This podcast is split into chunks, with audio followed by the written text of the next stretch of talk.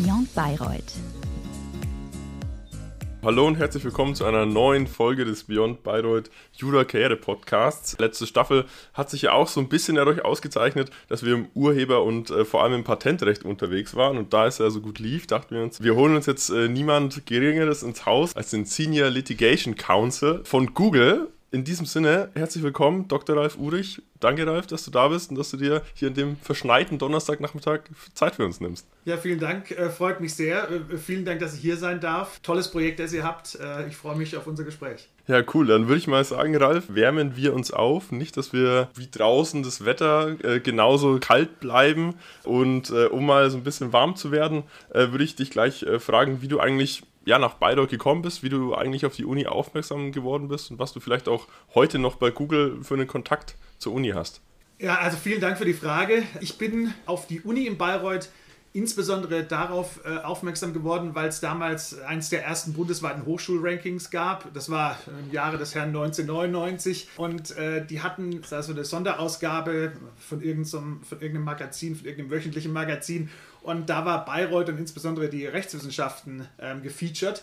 Und dann habe ich mich damit näher befasst und Bayreuth war dann erstmal ein sehr attraktiver Kandidat. Ich glaube, die waren auch damals als Nummer 1 sogar gerankt in diesem Hochschulranking. Das hat mich natürlich sehr interessiert.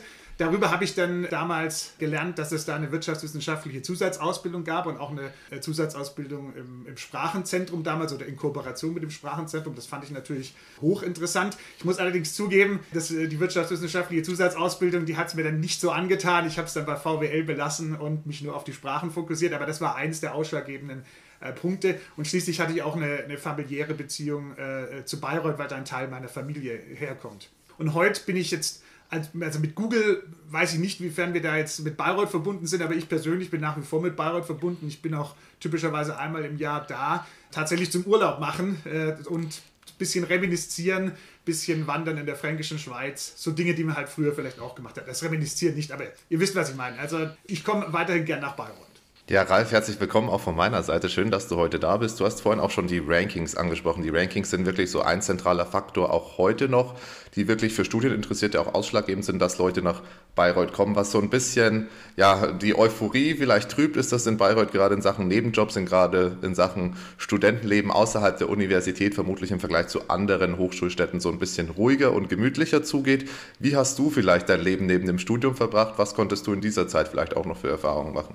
Ja, also ich hatte also erst beim Studium, glaube ich, erstmal die Freiheit genossen im Vergleich zu, zu den Verschulten. Die Freizeit, mir klar, Bayreuth ist jetzt nicht die pulsierende Weltmetropole, aber ich fand trotzdem, dass es viel zu bieten hatte, sowohl was das Bayreuther Nachtleben anbelangt, als auch, wie schon angesprochen, die fränkische Schweiz und das Umland. Das ist natürlich schon ganz schön malerisch und da kann man durchaus die ein oder anderen Tag oder Tage verbringen. Was Nebenjobs und so weiter anbelangt, das kann ich ein bisschen verstehen. Also ich selbst war da relativ aktiv ich war einerseits als Hiwi an einem Lehrstuhl tätig. Das hat mich, das war jetzt zeitlich überschaubarer Aufwand, aber ich fand es hochinteressant. Und ich habe auch ähm, nebenher gejobbt in Kanzleien. Das waren natürlich dann kleinere Kanzleien. Das waren eigentlich so typische Feldwald- und Wiesenanwälte. Das hat mich damals auch zum Jurastudium gebracht. Ähm, und deswegen fand ich das interessant. Und klar, die Großkanzleien sind typischerweise nicht in Bayreuth vertreten, aber jetzt Post-Pandemie sozusagen wird wir wahrscheinlich auch viel virtuell gehen. Ähm, also von daher glaube ich, spricht das nicht unbedingt gegen Bayreuth. Ja, deine Nebentätigkeiten während des Studiums haben ja vor allem was deine Zusatzqualifikationen, und das ist eigentlich schon wirklich ein, ja, ein sehr abwertendes Wort für deine Abschlüsse, die du nach dem ersten Examen äh, gemacht hast, erlangen konntest, haben dir da keinen Abbruch getan. Einen, einen deiner Titel habe ich ja schon genannt in der Anrede, einen habe ich leider unterschlagen, den werde ich jetzt keine Sorge, den werde ich jetzt nachholen. Du bist auch ein, ein äh, sogenannter Master of Laws, hast dein LLM in London gemacht im IP-Recht und bist dadurch auch durch deine ja, Doppelqualifikation eigentlich der, der beste Gesprächspartner dafür, um dich zu fragen, was dich eigentlich dazu bewegt hat, beides zu machen und vor allem, wie du auch beide in, in Relation setzt und was du vielleicht auch von beiden ziehst oder eben auch nicht ziehst, wo du vielleicht sagst, okay, da habe ich mir ein bisschen mehr erhofft und wie dich das dann auch heutzutage noch so ein bisschen, so ein bisschen ja, beeinflusst im positiven Sinne. Ja, also erstmal vielen Dank äh, für die Lorbeeren. Ähm, also tatsächlich habe ich mich damals für beides entschieden. Das war, aber, das war aber nicht eine Entscheidung, sondern das ist eher über die Zeit gewachsen. Den Master wollte ich insbesondere deswegen machen, weil ich im Ausland studieren wollte und dadurch, dass ich die Gelegenheit quasi während des Studiums, also bis zum ersten Examen verpasst hatte, fand ich einen Master im Ausland die, die beste Möglichkeit, das zu dokumentieren. Ich sage es aber gleich vorneweg, ich glaube, das ist nicht zwingend erforderlich. Wichtiger ist die Auslandskomponente, weil ich glaube einfach erst durch einen Auslandsaufenthalt kann man so richtig in diese Sprache und in die Kultur im Ausland eintauchen, was einem, glaube ich, persönlich sehr viel hilft. Und das Gleiche gilt natürlich auch für die unterschiedliche Rechtskultur und den Rechtskreis, in dem er sich dann befindet. Es eröffnet einem unglaubliche Perspektiven, die man vielleicht nicht unbedingt hat, wenn man gerade das Sachenrecht Repetitorium hinter sich gebracht hat. Also deswegen also fand ich das eine tolle Erfahrung und es hat mich insoweit auch wirklich sehr viel weitergebracht. Die Dissertation, da bin ich quasi im Nachgang an den Master, ich will nicht sagen äh, reingeschlittert, aber das war insbesondere dadurch bedingt, dass mir die wissenschaftliche Arbeit auch während dem Studium durchaus Spaß bereitet hat. Und damals hieß es noch Wahlfachgruppe. Ich hatte mich im Wahlfach auch schon für den gewerblichen Rechtsschutz entschieden und hatte dann da die Seminararbeit im Urheberrecht äh, verfasst. Das hat mir sehr viel Freude bereitet. Und als ich dann, es zeichnete sich dann während des Studiums ab, dass es in Bayreuth ein DFG-Graduiertenkolleg geben würde, also während des Masterstudiums. Und äh, da hatte ich mich dann beworben, weil ich das natürlich attraktiv fand. Ich kam da rein und ähm, ja, das hat mich dann letztlich zur, zur Dissertation verleitet. Was mir auch sehr viel Spaß gemacht hat, ganz anderer Schwerpunkt als jetzt der Master, weil, weil da geht es natürlich um die vertiefte Bearbeitung eines sehr speziellen Themas. Aber auch, auch diese Arbeitsweise kann einem durchaus, äh, würde ich sagen, im Alltag, jetzt im Alltag jemand, der als Rechtsanwalt streitige Verfahren führt, äh, durchaus helfen. Ich glaube, insbesondere das Auslandsstudium hilft mir ungemein bei meiner Tätigkeit in, dem, in internationalen Unternehmen, wo die meisten meiner äh, Kollegen aus ganz unterschiedlichen Rechtskreisen kommen und mein ganzes Team beispielsweise in den USA ansässig ist, ich der Einzige bin außerhalb der USA, hilft mir das schon enorm. Und ich, ja, ich weiß nicht, ob ich, ob ich jetzt in der Position wäre, wo ich heute bin, ohne, ohne das Auslandsstudium. Ein weiterer interessanter Punkt, der sich daran so ein bisschen anschließt, ist, glaube ich, der richtige Zeitpunkt. Wann sollte man das machen? Sollte man seine juristische Ausbildung gerade im Hinblick auf Promotion, die ja doch einige Zeit in Anspruch nimmt, sollte man da das Referendariat erst machen oder sollte man vielleicht dann erst die Promotion machen?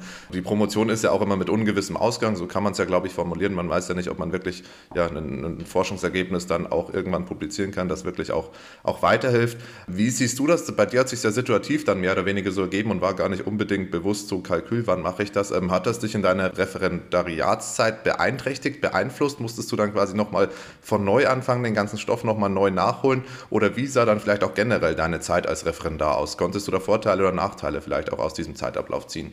Also negativ beeinflusst hat mich das überhaupt nicht fürs Referendariat. Klar, du musstest man hatte natürlich äh, viele Details jetzt ähm, vergessen, die man sich für das erste Examen sozusagen draufgezogen hatte. Aber das, ich habe auch den Eindruck, das braucht man im zweiten Examen nicht so sehr. Also das habe ich nicht als Nachteil empfunden. Es war bei mir insbesondere so, ich, ich wollte unbedingt das Masterstudium nach ähm, dem ersten Examen machen. Das hat sich für mich einfach angeboten, zeitlich. Und wie gesagt, ich hatte ja schon erklärt bei der Dissertation, das war eher eine Gelegenheit, die sich bei mir dann so ergeben hatte und da auf, auf, auf fruchtbarem Boden sozusagen bei mir fiel. Ich würde es wieder nach dem ersten Staatsexamen machen, ganz einfach, weil ich das Problem sehen würde, dass man, wenn man das zweite Staatsexamen hinter sich gebracht hat, dass man einfach anfängt zu arbeiten und dann diese Projekte nicht mehr durchzieht. Ich hätte es wahrscheinlich nicht gemacht. Ich kenne Kollegen, die haben das, die, die haben das teilweise geschafft. Ich kenne aber auch viele Kollegen, die haben eine Dissertation im relativ fortgeschrittenen Stadium dann leider nie zu Ende geführt. Deswegen, ja, das ist so ein bisschen das Risiko, glaube ich, wenn man, wenn man das zweite Examen hat und dann anfängt ähm, zu arbeiten. Also ich glaube, es ist eine Frage der Priorisierung und dementsprechend, wenn man eins dieser Projekte oder vielleicht beide für sich entdeckt, würde ich auch empfehlen zu erwägen, zumindest ähm, äh, zumindest eins davon abzuschließen nach dem ersten Examen. Ich muss auch sagen, die DIS lag es in den letzten Zügen, als ich mit dem Referendariat angefangen habe. Das ging durchaus. Ja, das war natürlich ein kleines bisschen eine zusätzliche Arbeitsbelastung, aber hat jetzt letztlich den Ausgang des Referendariats nicht negativ beeinflusst. Ja, Ralf, um auf dem Zeitstrahl dann jetzt auch wirklich in das ja jetzt auch schon oft zitierte Referendariat zu springen, welche Stationen durftest du in deiner Zeit als Referendar durchleben und welche Erfahrungen konntest du auch vielleicht für deinen weiteren Berufsweg aus dieser Zeit auch gerade ziehen? Klar, ich hatte jetzt, nachdem ich mich Jahre beschäftigt hatte mit Auslandsstudium und dem selbstständigen wissenschaftlichen Arbeiten, äh, hatte ich natürlich erstmal einen gewissen Graus davor, muss ich ganz ehrlich sagen, insbesondere äh, äh davor, das Referendariat in Bayern zu machen. Das war damals, ich kann nur für damals sprechen, galt als extrem verschult mit Anwesenheitspflicht und kaum Einflussmöglichkeiten auf die Station. Und das hat mich sehr abgeschreckt. Und äh, wie es der Zufall so wollte, einer meiner Freunde, den hat es nach ähm, Hamburg gezogen und der hat mir dann vorgeschwärmt, äh, wie in Hamburg eben nur, nur ein ganz kleiner Teil ähm, des Lehrangebots verpflichtend ist, nämlich die Einführungskurse, zumindest war es damals so. Und dementsprechend war so dieses, diese Bedenken, jetzt wieder ins komplett verschulte System zurückzugehen, äh, waren damit erledigt. Und in Hamburg gab es auch noch die tolle Gelegenheit, dass man sich eigentlich jede Station, bis auf die erste Station, der man zugewiesen wurde, selber aussuchen konnte. Das heißt natürlich auch, dass man sich selber bewerben musste und viel Gedanken drüber machen musste. Aber das hat einem natürlich sehr viele Möglichkeiten gegeben, ähm, äh, darauf Einfluss zu nehmen, wie man das Referendariat letztlich äh, ausgestalten will. Und dementsprechend hatte ich dann meine Station. Ich hatte mich ja in der DIS mit dem patentrechtlichen Thema befasst und auch der LLM hat sich auch, war auch im Fokus auf IP und Kartellrecht. Hatte ich dann, hatte ich dann die Gelegenheit, wirklich aufs Patentrecht auszurichten. Also ich hatte eine Station bei der Patentstreitkammer am Landgericht, ich konnte eine Station beim Europäischen Patentamt machen, ich hatte ähm, Station bei der äh, kleinen Patentrechtsboutique, aber auch bei einer Großkanzlei. Das hat mir dann unglaublichen Einblick in die Patentrechtswelt ähm, äh, gegeben. Bei der Gelegenheit muss ich auch kurz darauf hinweisen, was ich damals nicht auf dem Schirm hatte, war, dass man ja auch zum Beispiel äh, eine Station beim Unternehmen machen könnte, wie beispielsweise Google. Das kam mir schlicht nicht in den Sinn. Deswegen habe ich mich da auch gar nicht beworben. Würde ich im Nachhinein vielleicht anders machen, aber zum, man muss ja auch sagen, zum Glück sind die Stationen im Referendariat endlich und irgendwann ist dann auch das zweite Examen soweit. Aber nur weil es jetzt vielleicht gerade etwas unterging, das, äh, das wär, ist auf jeden Fall auch eine Option, die ich jetzt im Nachhinein auch empfehlen würde. Und das Referendariat hat mir dabei halt auch wirklich geholfen, für mich herauszufinden, was ich äh, jetzt beruflich machen will, nämlich die anwaltliche Interessenvertretung, insbesondere in streitigen Verfahren. Und im Patentrecht war ich ohnehin schon quasi hängen geblieben. Dann war das natürlich, hat sich das natürlich so äh, wunderbar alles angeboten. Ralf, um äh, ja, deine, deine perfekte Vorlage gleich aufzugreifen, würde ich dich doch an dieser Stelle gerne mal fragen, woher eigentlich deine Faszination fürs Patentrecht kommt, weil es zieht sich ja dann doch wie ein roter Strich, wie ein roter Faden durch deinen Lebenslauf. Also es war tatsächlich eher zufällig und es gab keinen großen Plan, äh, von Anfang an äh, Patentrecht zu machen. Ich bin im dritten Semester tatsächlich erstmal in die falsche, und ich mache hier Airquotes, falsche Veranstaltung gegangen, weil ich nämlich zum, zu, in, in, die Veranstaltung zum kleinen BGB-Schein ging, ähm, den damals Professor Oli hielt, die Veranstaltung. Den hatte ich aber schon hinter mir, aber die Veranstaltung von Herrn Oli war so interessant, dass ich mich dazu entschieden habe, einfach bis zum Ende zu bleiben und daraufhin hatte Herr Oli angekündigt, er sucht, er sucht studentische Hilfskräfte.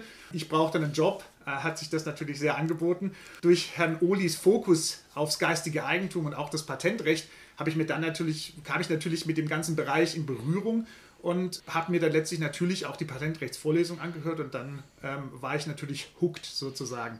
Es hat aber auch damit zu tun, dass ich mich immer für Technik fasziniert habe und interessiert habe. Ich hatte mich auch mal kurzzeitig mit dem Gedanken getragen, Chemie zu studieren.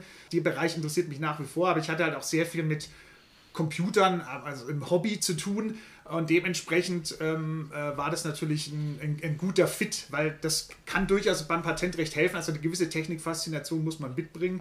Man muss kein naturwissenschaftliches Studium haben, um im Patentrecht beraten zu können, aber man muss die Offenheit haben, sich jedes Mal immer wieder aufs Neue mit dem, Technik, mit dem Technikgebiet neu auseinanderzusetzen.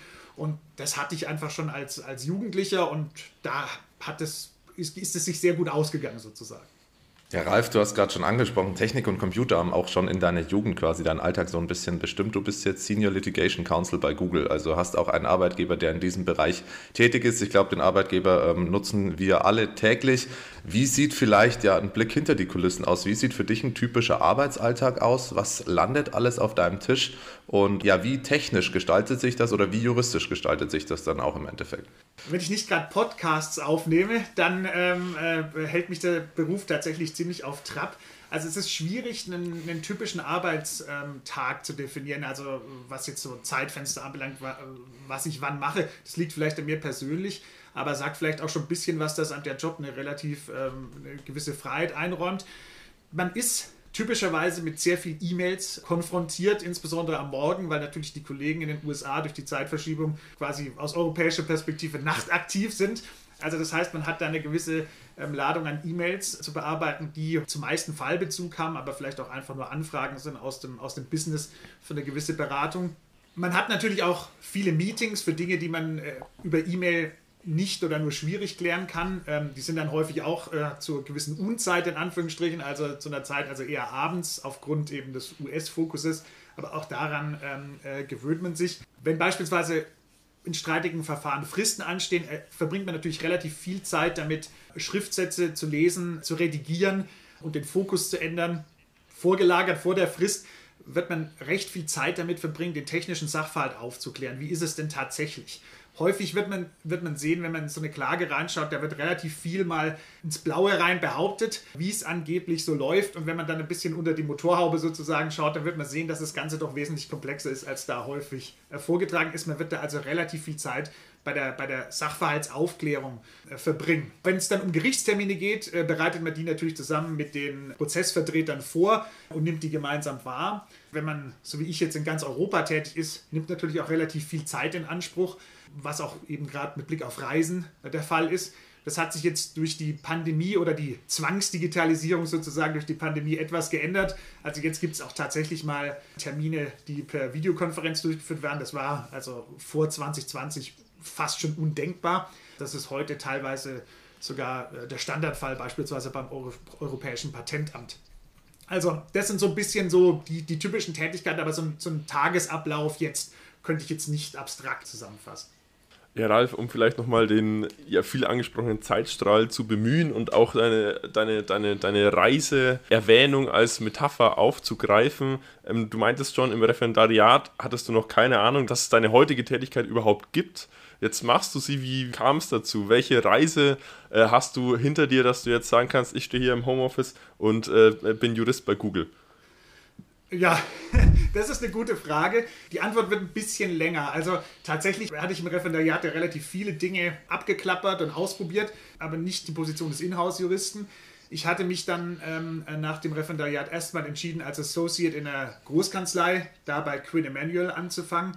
Das war auch ähm, meiner Meinung nach die richtige Entscheidung. Das war eine tolle Erfahrung ähm, das war damals ein sehr kleines Team, das sich ganz überwiegend auf die ähm, äh, Prozessvertretung in Patentstreitigkeiten fokussiert hatte. Bei Quinn Emanuel hatte ich natürlich äh, auch die Gelegenheit, tolle Mandate zu vertreten, beispielsweise Motorola und später Google. Und nämlich im Rahmen der sogenannten Smartphone Wars, das war eine größere Auseinandersetzung ähm, vor ja, lang, lange, sehr vielen Jahren äh, zwischen den äh, verschiedenen ähm, äh, Smartphone-Herstellern äh, und anderen Akteuren. Ähm, und die Unternehmen hatten sich alle mit Patenten beharrt in ganz unterschiedlichen Jurisdiktionen. Da hat man natürlich einen, einen, einen tollen Einblick in diese Welt bekommen.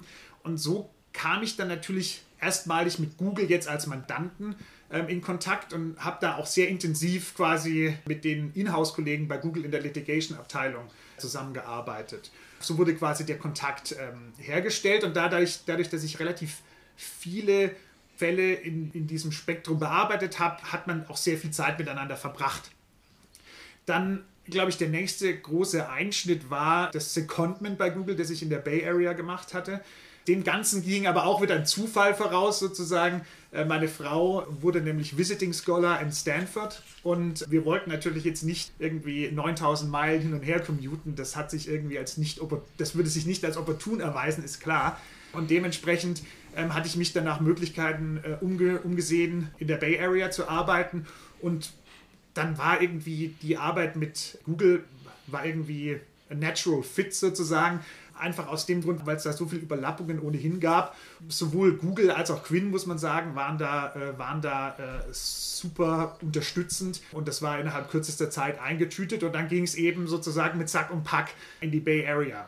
Als das Secondment dann vorbei war, das war auch wieder familiär bedingt, weil meine Frau eine andere Stelle hatte in Deutschland, ging es wieder zurück. Dann war aber auch relativ schnell für mich klar, dass das, eine, dass es echt eine, eine tolle Arbeit ist und die Arbeit da im, im Rahmen des US Civil Litigation Teams einfach super spannend war und dann hat man sich irgendwann dazu entschieden, mir eine Stelle eben in Deutschland anzubieten und dann hat, bin ich eben in München geendet sozusagen. Also ich glaube, das ist so in, in, in, in, der, in der Nutshell äh, quasi das, was mich letztlich von ähm, nach dem Ref in diese Position dann gebracht hat. Ja, super spannender Einblick, Ralf. Du kannst nicht nur Promotion und LLM vergleichen, sondern du kannst auch tatsächlich ja die Tätigkeit eines Associates in der international tätigen Großkanzlei mit der eines Inhouse-Juristen jetzt sogar vergleichen und skizzieren auch vielleicht, welche Unterschiede und Gemeinsamkeiten es dort in der Tätigkeit gibt. Ja, ich glaube, das kann ich. Ja, also erstmal vielleicht zu den Gemeinsamkeiten. Ich glaube, in beiden Positionen wird man an hochinteressanten und für die Mandanten auch höchst relevanten Fällen arbeiten. Diese Fälle sind typischerweise nicht mit einem Blick in den Kommentar irgendwie zu lösen, sondern man muss da durchaus kreativ sein. Äh, es gibt da ständig neue rechtliche Herausforderungen, die sich stellen. Und auch da würde ich sagen, liegt definitiv eine Vergleichbarkeit der Tätigkeit. Ich würde auch sagen, dass es ähm, eine Vergleichbarkeit bei der recht hohen Arbeitsbelastung gibt, ähm, aber auch bei der, einem Ausgleich dazu recht guten Vergütung. Unterschiede würde ich vielleicht sehen, äh, vor allem mit Blick darauf, dass, dass es im Inhouse keine billable Hours gibt, ja. Also man ist nicht so von der, von der Uhr und sechsminütigen Zeitfenstern getrieben und man hat, glaube ich, auch deutlich mehr Freiheit bei der Zeitanteilung. Das mag jetzt natürlich ähm, von den unterschiedlichen Stellen abhängig sein. Also ich kann jetzt da nur für Google sprechen, aber da ist es definitiv so, dass man halt einfach doch einfach zeitlich flexibler die Arbeit ähm, leisten kann um gleich äh, mal einen weiteren Vergleich zu bemühen, Ralf, ähm, du hast schon angesprochen, du hast eine nicht ganz unerhebliche Zeit in der Bay Area verbracht. Bist jetzt in München, in der bayerischen Landeshauptstadt, die ja auch, ja, was das Gründertum in Deutschland und auch so ein bisschen die, die, die, die Kreativität, die Gründermentalität in Deutschland, so ein bisschen so die, die neben Berlin, die Bay Area der Bundesrepublik ist. Ähm, wie lässt sich diesbezüglich vielleicht so das Arbeitsumfeld und die Mentalität im Silicon Valley mit der in, in, in der bayerischen Landeshauptstadt vergleichen? Also, was sich erstmal nicht vergleichen lässt, ist, glaube ich, das Wetter. Ja, da sind wir uns wahrscheinlich alle einig. Ähm, da, das, das sagt mir schon der Blick aus dem Fenster, also jetzt, wo wir es gerade aufnehmen, ähm, im Februar. Nee, im Ernst, also es gibt tatsächlich gewisse Parallelitäten zwischen der Bay Area und, wie man es hier so in München nennt, das Isar Valley. Es gibt also eine gewisse gewisse Vielzahl von Tech-Unternehmen. Es ist ja nicht nur Google, die hier sind, aber auch andere ähm, äh, Silicon Valley-Unternehmen, die jetzt hier größere äh, Zelte sozusagen aufschlagen. Und es gibt tatsächlich auch eine wirklich lebhafte Start-up-Szene, die, die ich nicht weiß, ob es sie nochmal irgendwo anders in Deutschland gibt. Die zieht auch sehr viele internationale Kollegen an. Also ähm, man wird das, man sieht es hier tatsächlich in der Stadt. Ich meine, München ist ein sehr großes Dorf, aber es ist halt auch ein sehr internationales Dorf. Also man hat äh, wirklich Menschen aus den ganz unterschiedlichsten Teilen der Welt hier und das macht natürlich, macht natürlich die Lebensgestaltung hier ganz, ganz interessant. Es gibt natürlich auch die Vergleichbarkeit bei den nicht so positiven Dingen, würde ich jetzt mal sagen. Insbesondere was die Preisentwicklung anbelangt, etwa beim Wohnraum. Da hat München äh, sicherlich äh, jetzt schon ähnliche äh, Höhen, preisliche Höhen erreicht, die man jetzt so aus der Bay Area kennt. Ähm, aber ja, also das gibt die, die Vergleichbarkeit gilt natürlich im Guten wie im Schlechten. Ja, Ralf, du bist mittlerweile in der Praxis äh, gut angekommen, du bist mittlerweile glücklich in deinem Beruf, du bist aber auch noch in der Lehre tätig. Also du hast dich auch dafür entschieden, dein Wissen, das du mal erlangen durftest, was du auch partiell ja an der Uni Bayreuth erlangt hast, weiterzugeben. Was ist daran vielleicht der Reiz, wenn man voll im Beruf steht, noch zu sagen, hör zu, ich nehme mir die Freizeit, dann auch das, was ich mal erlernen durfte, weiterzugeben. Ich gebe Einblicke auch, wie sich das vielleicht in der anwaltlichen Praxis auch gestaltet.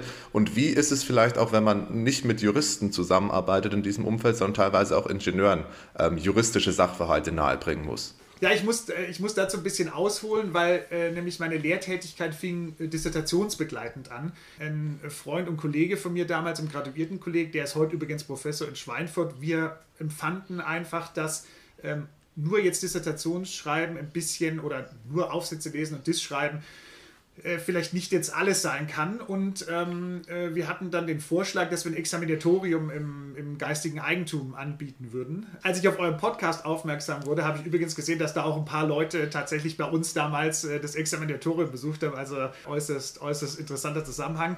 Ja, aber jedenfalls, das haben wir mit, das haben wir mit einem gewissen Passion betrieben. Und das blieb eben nicht nur jetzt bei einer Betätigung während der Dissertation, sondern ging dann letztlich vom Examinatorium äh, zu einer Vorlesung über zum geistigen Eigentum, dann zum Patentrecht und dann auch teilweise nur Patent Litigation, also vor allem streitige ähm, Verfahren in, Patent, äh, in Patentsachen sozusagen. Ich fand, egal ob es jetzt dissertationsbegleitend ist oder heute, dass es mir einfach einen riesigen Spaß macht, jungen Kollegen im Rechtsgebiet nahezubringen, und ich dabei auch meine praktischen Erfahrungen irgendwie einfließen lassen kann. Ich habe das als Studierender auch immer ähm, äh, geschätzt, einen Praxiseinblick zu bekommen. Und es, wie es in diesen Wahl- oder Orchideenfächern oder wie man es äh, auch nennen will, das Patentrecht so ist, sind die Studierenden ja alle in der Regel freiwillig da und sind deswegen auch ähm, äh, höchst motiviert. Das macht natürlich dann Spaß, äh, mit denen zusammenzuarbeiten. Und man muss auch sagen, da kann man Patentrecht machen, so lange wie man will. Man kriegt immer wieder neue Einblicke in die Materie. Man muss sich auch immer wieder die Mühe machen, relativ banale Dinge zu erklären, vielleicht zu Beginn. Klar, jeder fängt da irgendwo an aber darauf bekommt man auch immer wieder eine andere Perspektive auf die Sache selbst. Und das äh, finde ich eigentlich ähm, äh, sehr reizvoll. Und schließlich, man muss auch sagen, es ist letztlich ein tolles Ehrenamt. Reich wird man damit sicherlich nicht, aber das ist, glaube ich, auch nicht das Ausschlaggebende dabei, sondern das ist eben Teil davon, was man selber genossen hat, kann man dann vielleicht auch wieder ähm, ein bisschen zurückgeben. Also deswegen finde ich das eigentlich eine, eine, schöne Sache und will es auch gern ähm, weiter beibehalten. Was jetzt, Markus, die interdisziplinäre Zusammenarbeit anbelangt, die ist auch ganz reizvoll, weil tatsächlich, wenn man Ingenieure jetzt in der Vorlesung hat, die sich die Patentrechtsvorlesung sozusagen antun, da muss man natürlich schon ein bisschen weiter ausholen man kann nicht einfach von ein großes Vorwissen in dem Bereich voraussetzen, aber das macht das Ganze auch äh, spannend, weil das ist letztlich genau die Tätigkeit, die man als Jurist im Patentrecht auch leisten muss. Man arbeitet ja häufig auch mit Technikern zusammen, egal ob es jetzt Patentanwälte sind oder technische Richter oder technische Sachverständige. Da ist einfach eine gewisse Übersetzungsleistung erforderlich, um erfolgreich zusammenarbeiten zu können. Und ja, deswegen, man lernt da dabei auch ein bisschen dieselbe Sprache zu sprechen wie Teile äh, der Kollegen, mit denen man dann eben im Arbeitsalltag sozusagen zusammenarbeitet. Auch ein weitere, weiterer absoluter Pluspunkt einer solchen Tätigkeit. Ja, Ralf, das hört sich auf jeden Fall überragend an und äh, wenn es dazu ähm, auch nichts weiterhin auszuführen gibt, würde ich auch gleich mal die nächste, ja, ziemlich äh, überragende Vorlage, um jetzt äh, gleich mal eine Wiederholung reinzuhauen, äh, aufgreifen von, von deiner Seite aus und auch äh, das Thema Ehrenamt nochmal dezidiert ansprechen. Du hast zwar nicht im Rahmen des, äh, der, der Law and Legal Hochschulgruppe der Uni Bayreuth, aber doch dann auch sehr umfangreich Pro Bono Rechtsberatung betrieben auf deinem Weg. So, welche Erfahrungen konntest du daraus mitnehmen? Würdest du sagen so, hey, und die Antwort liegt doch schon fast auf der Hand, ähm, ich kann es weiterempfehlen oder ähm, was, was hast du da vielleicht für Anekdoten auch? Ja, also ist es definitiv eine Empfehlung von mir, ähm, äh, Pro Bono Rechts zu beraten. Vielleicht mal kurz zum Hintergrund. Ich kam damit ähm, äh, durch meine Tätigkeit in den Kanzleien in Berührung. Gerade im angloamerikanischen Rechtskreis ist ja die Pro Bono Rechtsberatung sehr weit verbreitet. Und ich glaube, die bietet insbesondere äh, jungen Associates, aber vielleicht auch sogar schon Referendaren eine Gelegenheit, eigenständig äh, kleinere Fälle zu bearbeiten. Man bekommt einen direkten Mandantenkontakt häufig und man kommt eben auch äh, mit Sachverhalten in Kontakt, die man sonst so in seinem Arbeitsalltag, jetzt jedenfalls im Patentrecht, äh, nicht gerade hat. Ich kann euch ein Beispiel geben. Einer meiner ersten Fälle der Pro Bono-Rechtsberatung betraf letztlich die angemessene Vergütung eines Urhebers, äh, der ein Kochbuch illustriert hatte, dem allerdings jede äh, Vergütung verweigert wurde. Interessant war in dem Fall insbesondere auch, wer ihm die Vergütung verweigert hat. Das war nämlich ähm, der Träger einer Justizvollzugsanstalt, ähm, weil nämlich dieses Kochbuch im Rahmen seiner Inhaftierung äh, zustande kam. Das hat sich auch sehr gut verkauft, hat auch einige Preise eingeheimst. Es war eben befremdlich, äh, aber auch hochinteressant zu, zu erkennen, dass man offensichtlich als Träger einer Justizvollzugsanstalt meinte, dem Inhaftierten keine angemessene Vergütung zukommen zu lassen. Und wenn man das dann zum Erfolg führt, macht das natürlich einen riesigen Unterschied, insbesondere in so einem Mandat, weil als der dann natürlich entlassen wurde, gab es dann natürlich einen gewissen Revenue-Stream für ihn, ähm, den er sich aber natürlich auch durch seine urheberrechtliche Leistung ähm, verdient hatte. Also man bekommt da wirklich eine tolle Erfahrung und es ist eine wunderbare persönliche Bereicherung. Deswegen kann ich nur sagen, ich würde es definitiv empfehlen. Und ich, ich versuche es auch so häufig wie möglich zu machen, auch wenn es jetzt vielleicht im Unternehmen ein bisschen schwieriger ist. Da geht es mehr so in die Volunteering-Ecke rein. Aber zusammen äh, mit Kanzleien bin ich auch immer noch ein bisschen im Pro-Bono-Bereich unterwegs. Ja, Ralf, super spannende Einblicke, um jetzt gegen Ende unseres Podcasts wieder so ein bisschen in Richtung allgemeine Fragen zu schielen. Welche Ziele hast du vielleicht aktuell im Moment? Was beschäftigt dich so und was möchtest du vielleicht ja mittelbar noch so erreichen? Also wenn ihr mich nach meinen Zielen fragt, dann kann ich unterscheiden zwischen persönlichen und, äh, und beruflichen. Und persönlichen, da gebe ich euch einfach ein kleines, suffisantes Beispiel. Ich will äh, irgendwann mal äh, mein eigenes Bier brauen ja, ähm, und mal, mal schauen, äh, wann ich dieses Ziel endlich erreiche. Beruflich, ich glaube, das ist vielleicht interessanter, ähm, äh, freue ich mich auf das erste paneuropäische Zivilgericht, das einheitliche Patentgericht ähm, das zuständig sein wird für Rechtsstreitigkeiten, das europäische Patente und Einheitspatente betreffen wird. Das ist meines, meines, meiner Kenntnis nach das erste paneuropäische Zivilgericht und ich glaube, die Herausforderungen ähm, werden da mannigfaltig sein und das wird, glaube ich, ähm, den Beruf eines Patent Litigators in Europa äh, über viele Jahre sehr spannend und interessant machen. Ja, Ralf, in der Tat, also es hört sich echt extrem spannend an. Ähm, genauso spannend oder mindestens genauso spannend war unser Gespräch, das äh, jetzt auch schon äh, glücklicherweise die eine oder andere Frage ja umspannt. Ähm, eine hätten wir noch im Köcher ähm, als, als krönenden Abschluss sozusagen. Und zwar ähm, würden wir dir auch damit gleichzeitig eine, eine Bühne geben wollen, um einfach mal zu sagen, was dir auf dem Herzen liegt. Von dem her, was möchtest du unserer Hörerschaft mit auf den Weg geben?